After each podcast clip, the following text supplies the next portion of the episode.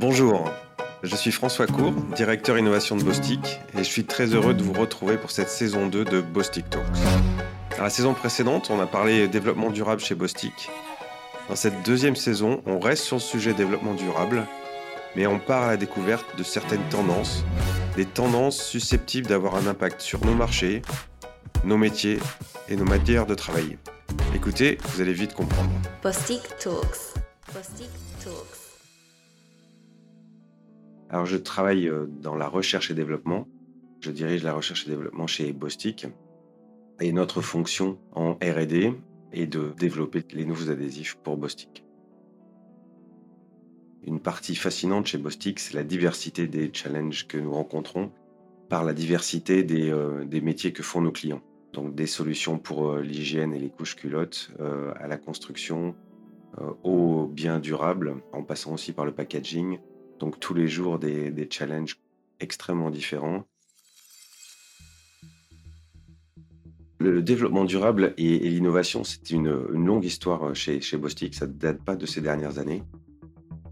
Je commencerai par euh, l'application que tout le monde connaît chez, chez Bostik, qui est l'application euh, qui permet de refermer des barquettes euh, d'emballage alimentaire qui permet ainsi d'allonger la durée de vie des aliments qu'il contient et donc de limiter aussi la, quantité de déchets.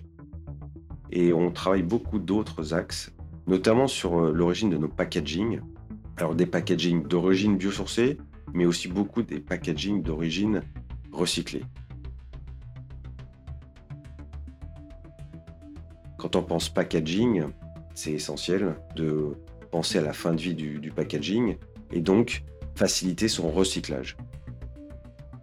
Faciliter son recyclage, selon la, nature et le type d'emballage, cela va être très différent. On va pouvoir penser à des solutions de biocompostabilité, à des solutions de recyclage mécanique, de recyclage par séparation, et à chaque fois, on demande une fonction différente à notre adhésif. Voilà un exemple concret de Sustainability Enabler dans le domaine de la gestion de fin de vie du produit. Mais ça ne se limite pas à cette dimension-là. Euh, ça devient tout à fait euh, pertinent également la gestion de fin de vie dans le monde des transports, mais aussi dans l'énergie. Une éolienne, aujourd'hui, il faut se poser la question de quelle va être la fin de vie de cette éolienne et comment on peut apporter des matériaux et des adhésifs qui vont faciliter la gestion de sa fin de vie. Donc gestion de la fin de vie, mais aussi réparabilité. Euh, nos adhésifs sont là pour réparer des objets, hein, étendre la durée de vie des produits. En faisant des adhésifs qui vont permettre d'avoir des objets électroniques euh, ou euh, pour le transport qui ont une durée de vie plus longue, on va arriver à faire plus avec moins pour plus longtemps. Et ça, c'est l'équation de la, de la croissance durable.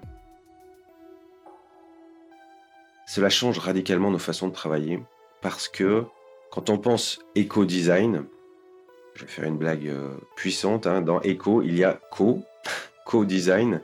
Qu'est-ce qu'il y a là derrière? C'est le partenariat avec différents acteurs.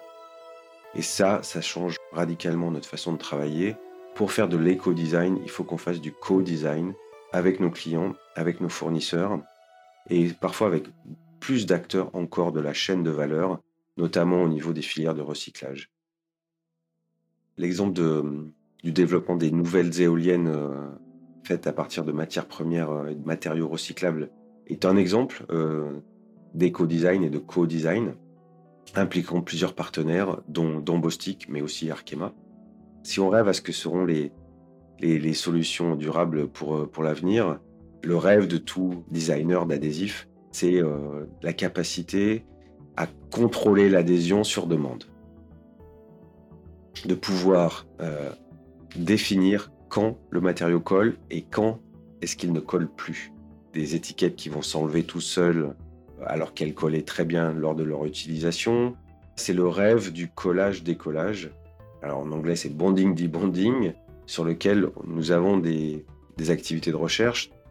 C'est un vrai challenge technologique, mais on sent que c'est l'innovation qui peut changer euh, radicalement l'avenir de- des matériaux et euh, faciliter de façon significative la gestion de la durée de vie et de la fin de vie des, objets assemblés par, euh, par des adhésifs. Merci beaucoup d'avoir suivi cet épisode. J'espère que ces tendances euh, vous auront inspiré, vous auront fait réfléchir et, et même donné des idées.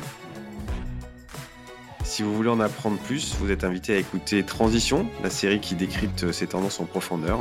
À bientôt.